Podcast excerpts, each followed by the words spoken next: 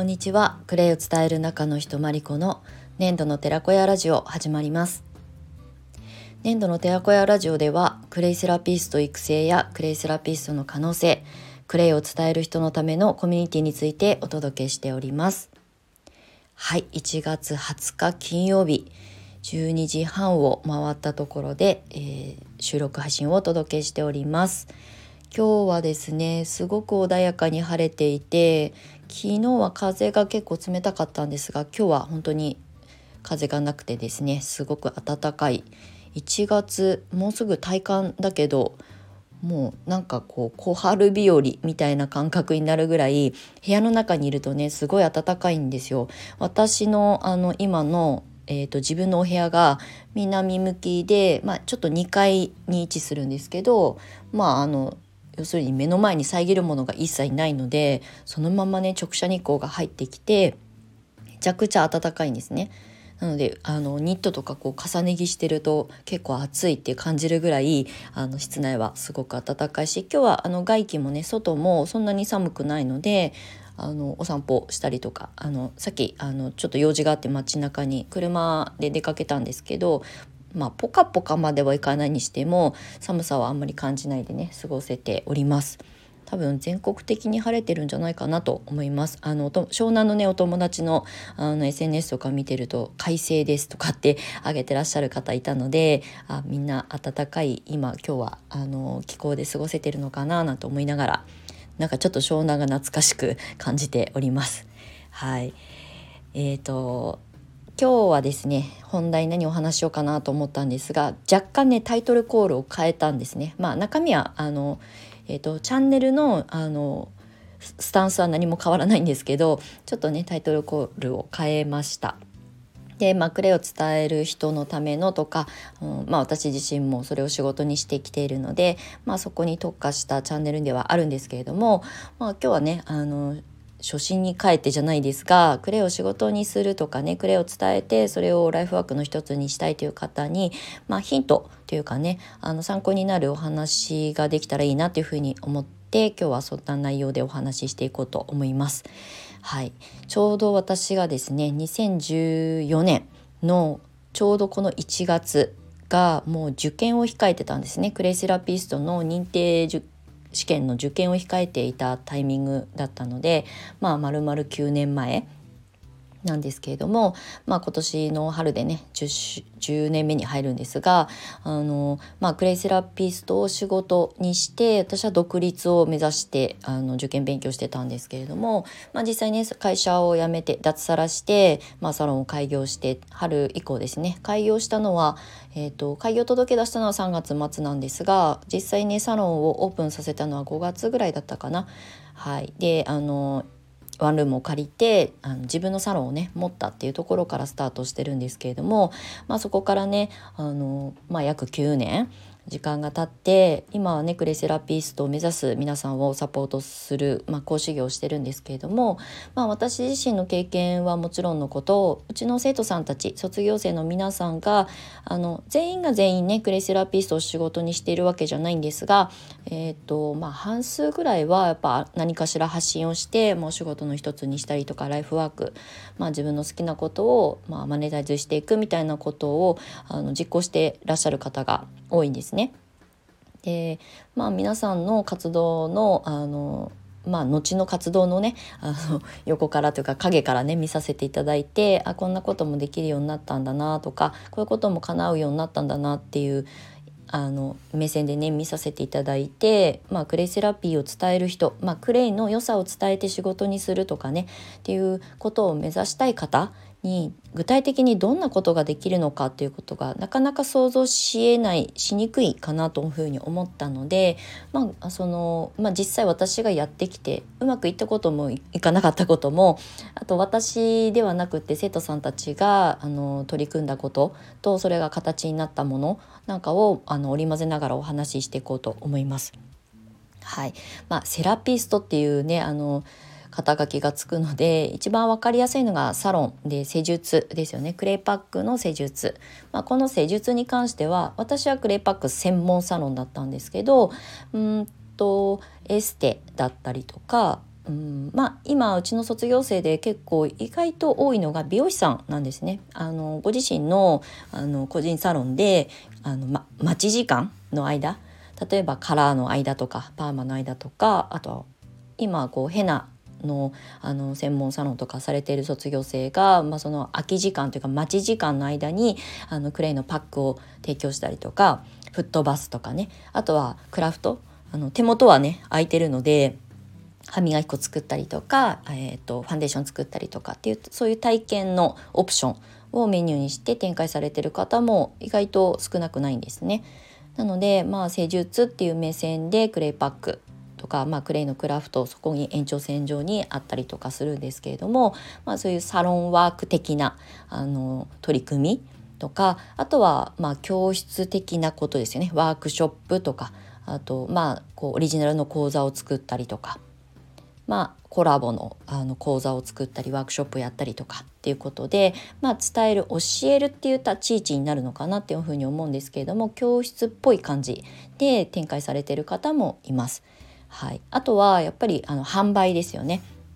うんとまあ、クレイのワークショップやりながら販売する方もいれば販売に特化してまあ、クレイを仕入れて、えーと、販売をする。あのクレイって、まあ、私たちが教材で勉強するために使うクレイっていうのが、まあ、市場にその辺に並んで売ってるものではないので、まあ、オンラインショップはあるので教会のオンラインショップから直接購入は一般の方もできるんですけれどもやっぱりあのいろんな種類のクレイが並んでると何を選んだらいいかわからないからあのやっぱりこう信用を受けるクレイセラピストさんとかクレイの知識を持ってる方から買いたいということでセレクトショップ型で展開されてる方とかあとは自分でデザインがねできるデザイナーさんのあの実績を持つような方はオリジナルのパッケージを作ってクレイの販売をしたりとかっていうことをされてる方もいます。なの物販にあっていうカテゴリーになるのかな。っていう形ですよね。まあお店を開くみたいな感覚の方が近いかなとは思うんですけれどもまあそれは移動販売でも何でも形にしようと思ったらできると思うんですが販売ですね。であとは意外とあの盲点だなって私は思って私も7年8年ぐらい前に、まあ、ご依頼をいただいたので取り組んだんですがプロデュースですね。あのえーと、自分自身は施術もできないし販売もやっぱりこう物販小売とかっていうことにそんなにこうまあ意識が向かないというか得意じゃない方はあのサロンのメニューを一緒に考えるとかうんと特に、えー、美容室なんかもそうですし、えーと、ヘッドスパとかあとマタニティクリニックじゃないマタニティサロンマタニティ専門サロンとか私の友人もやってましたけどそこであのフットバスとかねあの妊婦さんのむくみケアとかに役立つオプションメニューとして取り入れたいんだけどどういうふうにメニューを組み立てていいのか分かんないんだけどっていう相談を受けたこともあるし美容師さんからも、えっとまあ、資格を取るまでではないんだけど頭皮のクレーパックにクレをあの、ね、知識を多少持って提供したいということでちょっと監修で入ってほしいっていうふうに頼まれたことがあってお受けしたことがあります。なのであの卒業生の中でもうんまあ、自分自身が施術者でもなければ物販がす、ね、目的ではないあのえー、生徒さんとか卒業生とかは、えー、プロデュースっていう形であのご自身がね通ってるネイルサロンだったりとか美容室で自分自身がクレーンのことを学んだんだけどっていうお話の中からじゃあうちにもオプションメニューとして入れたいから、まあ、どういうクレーをあのこうチョイスしたらいいのかっていうことをちょっとあのアドバイス欲しいみたいなことでねそういう意味合いで監修みたいな形で携わってらっしゃる方もいます。まあ、これはクレイの知識を持って、まあ、どちらかというとプロという形であの自分自身が動くパターンとあとこう監修という形で間接的に関わるパターンとね、まあ、2つに分かれていくかなと思うんですけれどもあと実際ですねあの子育てママとかで、うん、まあお子さんがねすごい小さくてまだまだこう保育園とかにあの預けるほどではないとかね、まあ、専業主婦でお家にいる時間があの多いのでなるべく子育ては家でしたい。だけど、まあ、いずれね自分も社会復帰というか、まああの会社員じゃなかったらねあの復職っていうことはその組織の中で復職はしないので、まあ、自分自身でお家でできることがプラスアルファそれが仕事になってパートとかにねあの行くよりは、うんまあ、家のことをやりながら子育てしながら子供さあの育児を優先してあのお家で仕事したいなっていう方なんかもあのお友達を集めてねお茶を飲みながらクレイの体験会をしたりとかっていうことを展開する方もいます。そう。なのであの私はすごいね独立願望が強かったので会社を辞めて、えー、サロンを作ってちゃんと経営的なその事業計画書を作ってねあの銀行からあの資金を借り入れをしてとかっていうちょっと事業として取り組んできたんですけれども、まあ、今この時代9年前と9年後の今っていうのはまたちょっと情勢が変わっているしあの私みたいに会社を辞めなくても、まあ、辞めても別にフリーランスでも何でもあのそれは皆さんのあのそれぞれのスタンスなのでどっちがいいとか悪いとかではないんですが、まあ、今のお仕事を続けながらもお休みとか空き時間とかで、まあ、自分の本当に好きなこと興味があることを、まあ、仕事にするとか、まあ、それが、まあ、もちろんね収入につながっていったら嬉しいですよね。なので、まあ、無理のない範囲でスタートを切っていくっていうことはすごく叶いやすいかなっていうふうに思います。であのコラボしたりとか、まあ、監修もそうですけど、まあ、自分自身が直接的にサービスを提供しなくても一人で集客しなくてもできるあのコンテンツを作ろうと思ったら叶いやすいのがクレイセラピーの私はすごくいいところだなっていうふうに思っているので、まあ、どちらかというとクレイ単体でっていうよりも何かとコラボするとかあの他のスキルを持ってる方とコラボをするとかまあ、アロマだろうが、まあ、私はヨガとかと一緒にコラボしたりとかあとはクッキングということでね飲食店の方とあのコラボしたりとか、まあ、いろんな形をやってきたのでなんかねその一人で何でもかんでもやらなきゃいけないっていうふうに思わずにあの身の回りのねあの、えー、ある環境に、えー、と力を借りたりとかあと自分のあの等身大の自分のまま日常の生活の中にプラスアルファこうやりがいだったりとかっていうことを見出す一つのまああのまあ、スキルとしてもクレイを伝えるっていうことはすごくね魅力的だと思います。であの具体的なねどんな形がその人に合ってるかっていうのはそれぞれだと思いますしどこを目指すかによって、まあ、どういう取り組みをしたらいいのかっていうこともやっぱり変化していくと思うんですがあの難しく考えなくてもまあ、いろんなことと組み合わせていくっていう副業的なことであの取り組まれていくのが一番最初はスタートアップとしてもあの取り組みやすいかなというふうに思います。あの私みたいにねサロン作ってあの資金かけてねあの形を作ってそれをね存続させなきゃいけないっていうランニングコストをかけるよりは自宅でできることとかあとはなんかマルシェに出店してね誰かとこう一緒にこう物販したりとかあとは